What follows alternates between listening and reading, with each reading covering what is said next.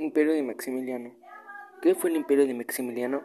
El Imperio de Maximiliano en México, también conocido como Segundo Imperio Mexicano, fue un régimen de gobierno monárquico, instituado en dicho país entre 1864 y 1867 como producto de la invasión francesa en México.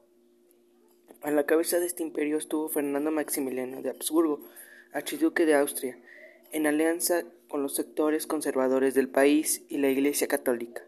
Este imperio dependía de las tropas europeas, sobre todo francesas, para defenderse de la insurrección de los rebeldes republicanos encabezada por Benito Juárez y, y los miembros del Partido Liberal.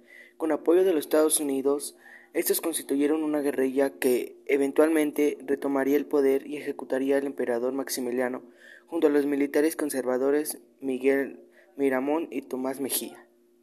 Maximiliano de Habsburgo. Coronado como Maximiliano, emperador de México, Fernando Maximiliano era el archiduque de Austria, hermano del emperador Francisco José de Austria-Hungría y parte de la poderosa Casa de Habsburgo. Fue un militar y apasionado viajero que renunció a sus derechos reales en Europa para asumir el trono del Segundo Imperio Mexicano a los 32 años de edad. El, el Establecimiento de la corona.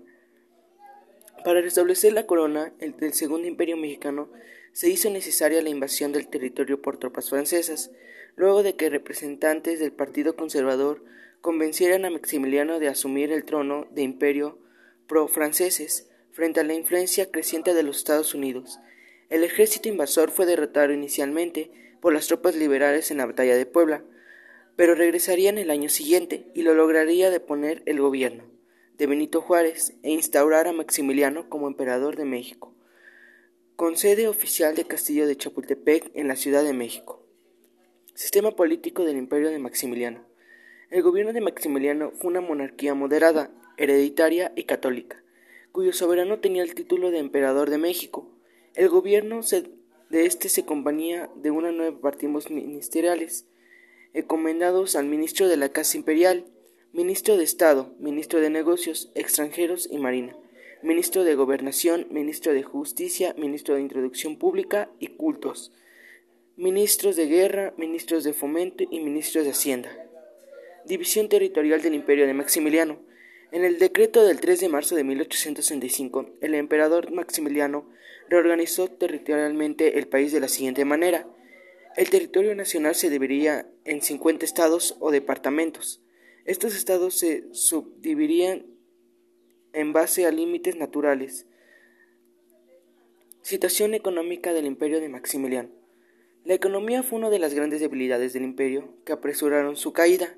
El imperio dependía, dependía militar y financieramente de la corona napoleónica, a punto de tal que el sequito de Maximiliano llevaba contadores franceses para vigilar la administración de los dineros dado que no confiaba a los mexicanos para administrar las fianzas. Los emisarios extranjeros gobernaron las arcas imperiales y no lo hicieron con empeño particular en, en establecer al trono imperial. Esto fue determinante en la medida que las arcas imperiales francesas tampoco tuvieron tampoco estuvieron en mucho mejor estado hacia 1866 en el marco de su conflicto con Prusia y de las presiones de los Estados Unidos por lo que frecuentes préstamos otorgados al imperio de Maximiliano empezaron a escasear. Finalmente la corona francesa retiraría su apoyo prometido a México y dejaría el reciente imperio sostenerse por propia cuenta.